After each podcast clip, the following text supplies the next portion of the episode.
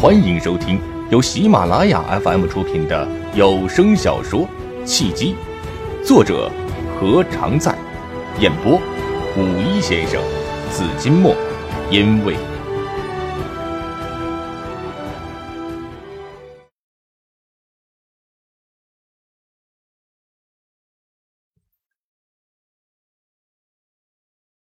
第十二章投缘。其实罗毅别说懂了，连刚才说的是什么他都不清楚。虽然之前听了连城的话，了解了一些关于金刚菩提和星月菩提的知识，但也只是略知一二。别说入门了，连门槛都还没有摸到。不过他也知道，如果他说实话的话，说不定齐全还会转身就走，不和他再多说半句话。我还真没有小瞧你，但以你的收入。你还真玩不起文玩。齐全审视的目光在罗毅的身上转了一转，轻蔑的笑了笑。先不说拆房老廖的话题了，说说金刚菩提和星月菩提，你又了解多少？齐全的话也不是看不起罗毅。文玩市场鱼目混珠，真正的好料子、好珠子、好东西，价值之高是罗毅想都想不到的。罗毅几个月甚至一年的收入。也许还买不到一颗珠子。星月菩提是黄藤的种子，特点是磁石度高、树脂含量高、油性含量高。黄藤的种子经过打磨，分为很多种，根据锌的密度和油度区分，分为元宝菩提子、金蝉菩提子、浅色金蝉菩提子和摩尼子，也就是冰花星月。罗毅心中暗道了一声侥幸，幸好之前听了连城的话，突击学习了金刚菩提和星月菩提的知识，没想到还真的就派上了用场。连城太神了，他怎么就知道齐全会问到星月菩提的问题呢？就不要照本宣科的背百度百科了，说说你自己的见解。齐全摆了摆手，打断了罗毅的话，不耐烦的说道。你到底是真懂还是假懂？说实话，不要浪费我的时间。我，我就是真懂。罗毅生怕被齐全识破，索性将错就错。星月第一追求密度和皮色，其次才是月。一个简单的判断方法就是月朗星稀为好。现在的星月菩提多是海南产的，而印度星月菩提由于油脂含量高，密度淡。偶尔会出现玉化效果，是最好的一种。但由于真正的印度星月菩提产量极少，一般是海南星月菩提价的十倍，所以市场上并不多见。盘玩星月有几种方法：一是文玩，一是武玩，三是朱砂供盘玩。不管哪一种盘玩方法，都需要付出耐心，无数次的重复摩挲，加上时间的洗涤。自己精心养护，久而久之就会变成色泽温婉，并且带有你自身气息的独一无二的物品。每个人都有自己无法发现的潜力，在紧要关头往往会突然激发。罗毅之前虽然百度了菩提子的知识，但毕竟只是初次接触，再加上他并没有太过的上心，只是死记硬背的记住了一些知识的要点。只限于皮毛，但在齐全的步步紧逼之下，他急中生智，不但回忆起了所有关于星月菩提的描述，还删繁就简，挑选了几个关键点，综合在了一起，力求可以让齐全满意。话一说完，齐全冷漠的脸上终于微微流露出了一丝赞许的笑意，有点意思，有点意思了。那么你再说说。你喜欢金刚菩提还是星月菩提？两种菩提子都是什么样子？罗毅连见都没见过，何谈喜欢哪一种呢？他无比懊恼，为什么以前就不喜欢手串，只喜欢首饰这些俗物呢？现在好了，被问住了。如果他早有这么高雅的兴趣和爱好，说不定早就让齐全对他刮目相看了。我。罗毅努力的回忆金刚菩提和星月菩提的形状。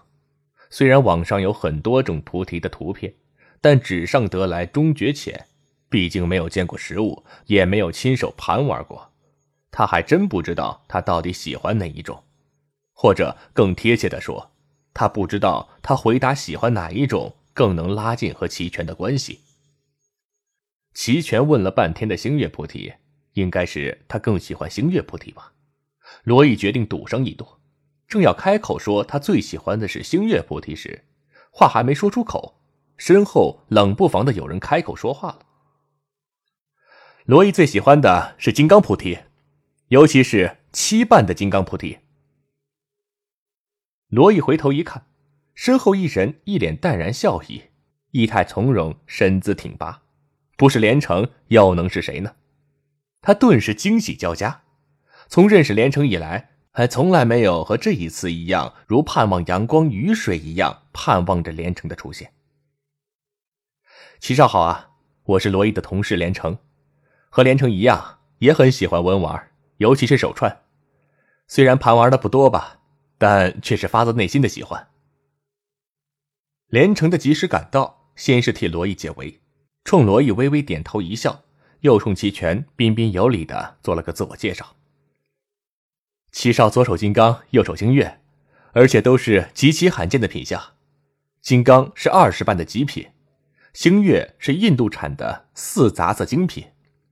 对一般人来说呀，别说可以同时拥有了，能看上一眼呢也是福分。本来齐全是坐在车内，隔着车窗和罗毅说话的。连城的一番话刚说完，齐全就一阵的，齐全就一脸惊喜。如同一个珍藏了多年孤品却苦于无人识货又想炫耀的小孩，忽然遇到了一个有眼光的知音一样，顿时双眼放光。他一把推开车门，从车上跳了下来。齐全过于生猛的动作吓了罗毅一跳，罗毅本能的朝后退了一步，正好让出了连城。齐全看也不看罗毅，越过了罗毅，来到了连城面前，站在连城面前愣了片刻。忽然朝着连城伸出了双手，罗毅啊了一声，以为齐全要打连城，不料连城却动也不动，似乎早就知道连城要做什么似的。等齐全的双手伸出之后，罗毅才明白过来，原来齐全是要让连城看他双手手腕上戴着的手串。左手手腕是一串十二颗的金刚菩提手串，每颗金刚菩提色泽深红。油润如玉，颗颗都在二十瓣以上。毫不夸张地说，齐全手上的这串金刚菩提手串，价值至少在百万元之上。右手手腕上缠绕了一串一百零八颗的星月菩提，是黄绿白红于一身的四杂色印度高密度星月菩提，已经玉化了，犹如玉石一般的光泽，格外喜人。佛头是一块翠绿的翡翠，隔珠有金有银有珊瑚，搭配的非常漂亮。就连连城不太识货，也大概可以推算得出，这串星月菩提也得十几万以上。以连城的财力，自然玩不起太贵的手串，但他确实是真心的喜欢，也有过系统而精心的研究。在齐全参加年会迈入大门的时候，他就注意到了齐全不但胸前挂了一串沉香的佛珠，两手之上还各戴了一串手串。走路的时候，齐全目不斜视，对周围的一切都不感兴趣，右手却不停的盘玩着手串。连城由此推断，现阶段的连城痴迷文玩。后来，齐全坐在座位上之后，也是珠不离手。手中的一百零八颗手串不停的捻来捻去，嘴里还念念有词。就连姚长伟和他说话，他也是爱理不理的，一副对所有的事情都漠不关心的神态。于是连城进一步的得出了结论：齐全现在不但痴迷于佛珠和手串，也信佛。任何友谊的建立都有一个前提：共同的兴趣爱好。以及共同的语言。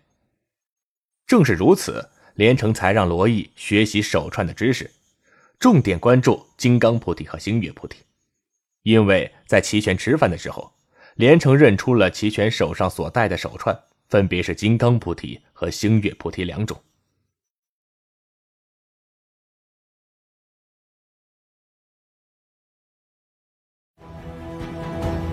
您正在收听的是由喜马拉雅 FM 出品的有声小说《契机》。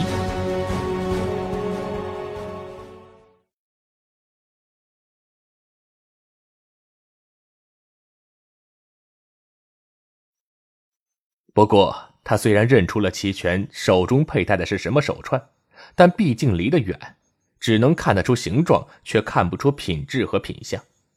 现在齐全主动伸手让他看个清楚，他肯定不会放过这么好的机会，于是不客气的抓住了齐全的双手，认真的看了起来。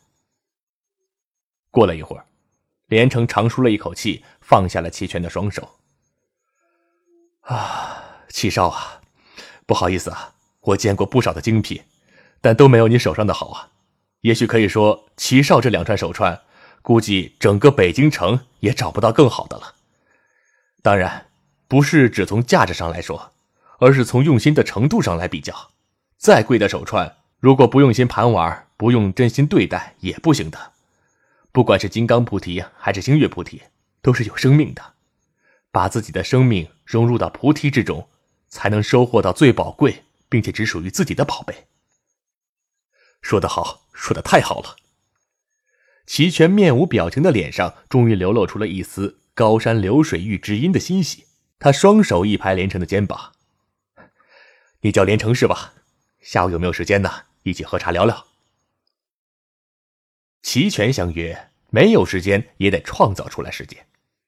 连城虽然很想一口答应，但有时候适当的矜持可以增加个人的魅力。他微一迟疑：“有时间是有时间，就是……”罗毅在一旁急得几乎跺脚。连城装什么装啊！赶紧一口答应了齐全呢！这么好的机会错过了就太傻了。若是以前，他早就开口批评教育起了连城。平时他在连城面前想怎么说他就怎么说他，但现在他急归急，却不敢开口说话，唯恐惹得连城半点不高兴了，耽误了大事。此一时彼一时，现在连城掌握了主动权，他清楚的很。如果不是连城出面为他解围，他早就被齐全拉入了黑名单了。不过罗毅还是按耐不住焦急的心情，趁人不备，将右手伸到了连城身后，悄悄的拧了连城一下。就是什么呀？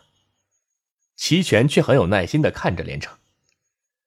有什么问题啊？尽管说，解决不了的，我来解决。啊佛家呀，讲究缘分，缘来则聚。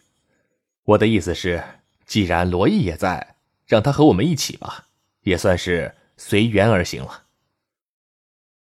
连城故意矜持一下，最主要的目的还是为了带上罗毅。他担心贸然提出让罗毅一起，齐全会不同意，所以才欲擒故纵。随缘而行，随遇而安。连城，你也信佛？齐全听到连城说出的话似有禅意，更是欣喜了。和大多喜欢文玩具、只是纯粹把玩的人不同，他还信佛。他的手串和佛珠盘玩是乐趣，用来念佛并且坚守内心的信仰才是目的。信，只不过不太深入，只知道一些粗浅的知识。连城不是谦虚。而是实话实说，也确实如他一样还不到三十岁的年轻人，即使信佛，也只是出于纯粹的精神需要，还很难将信佛和为人处事结合在一起。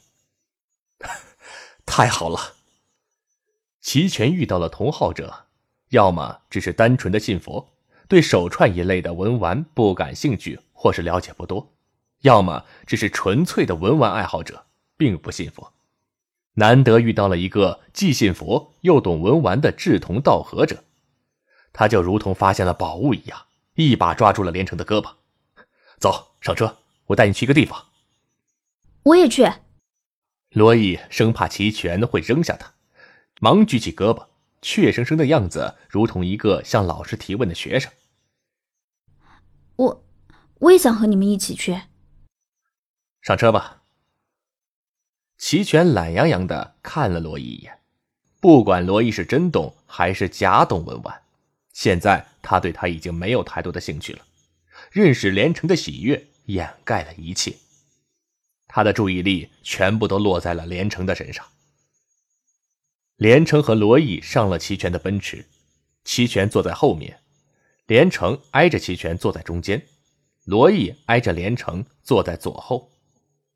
他和齐全中间隔了连城，让他在兴奋开心之余又有了几分不满。如果能和齐全坐在一起，该有多好！奔驰 GL 驶出了停车场，朝着北五环而去。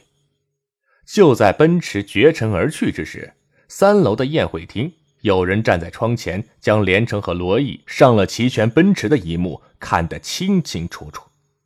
不是别人，正是穆恩。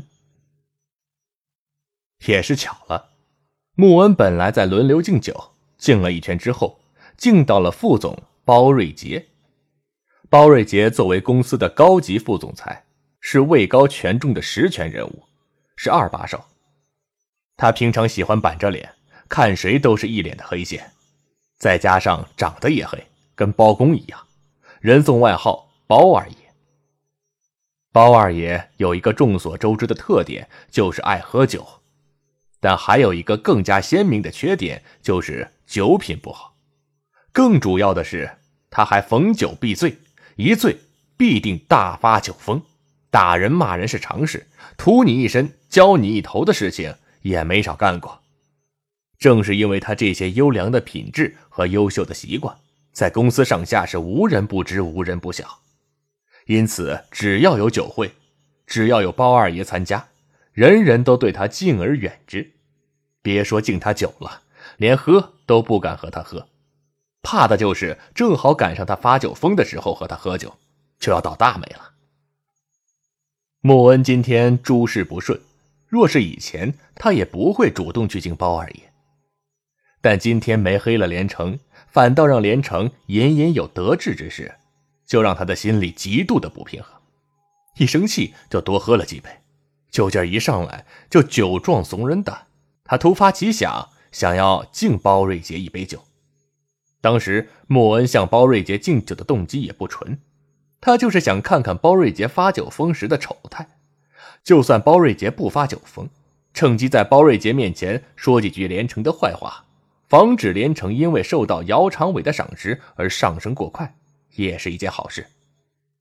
包瑞杰别看只是副总，但他也是公司的第二大股东，仅次于姚长伟，在人事上有足够分量的发言权。而且穆恩也早就知道一个不是秘密的秘密：包瑞杰和姚长伟不和，才来到包瑞杰面前。不想还真有不怕死的，已经先他一步向包瑞杰敬酒。穆恩就先站在窗前等候，不经意间目光一扫，发现楼下停车场齐全的奔驰 GL 和旁边站着的连城和罗毅，他顿时就惊呆了。什么情况？出什么事情了？连城和罗毅在干什么呢？随后，更让穆文目瞪口呆的一幕发生了：连城和罗毅在齐全的邀请下上了车，疾驰而去的奔驰没有在中途停车扔下连城和罗毅，他才确信连城和罗毅确实被齐全带走了。不是说齐全是有名的冷公子吗？连圈内的朋友都不轻易结交。何况如连城罗毅一样的屌丝呢？齐全吃错药了，还是连城撞大运了？穆恩想破脑袋也不会明白到底发生了什么。忽然之间，心情更加郁闷了。酒意上涌，他就感觉有几分不胜酒力了，连向包二爷敬酒的心思都没有了。转身想走，才一迈步，却被人拉住了。哎，穆恩呢？来陪我喝几杯。包瑞杰拉住了穆恩的胳膊，他已经有了八分的醉意，见谁都想碰杯。哎呀，听说你酒量不错呀，咱们再开一瓶红酒怎么样？穆文酒量是不错，不过是在心情好的情况下。现在他的情绪低落，酒量就打了折扣，能达到平时酒量的八成就已经不错了，所以他不想再喝了。包总，我今天喝多了，喝不了了。不行，我说喝就得喝，最少一瓶，要是不喝，就是不给我面子。包瑞杰强行的把穆恩拉到了他的座位上。给穆文倒了满满的一杯红酒，一口喝干，年终奖我多奖你两千。看来是真喝多了，穆文喝也不是，不喝也不是，端着酒杯一脸为难。包总，分三次喝干成不？不成。包瑞杰二话不说，给自己的杯子也倒满了红酒，然后一仰头一口喝干。将空杯子递到了穆恩的眼皮子底下，我干了啊！你干不干？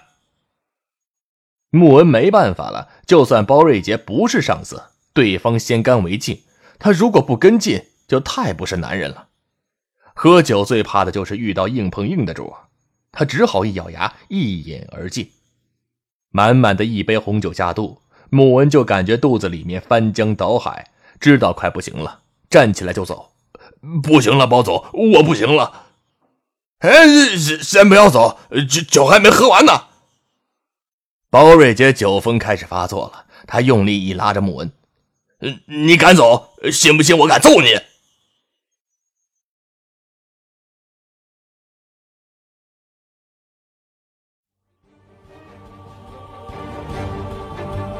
各位听众朋友，本集已播讲完毕，感谢您的收听。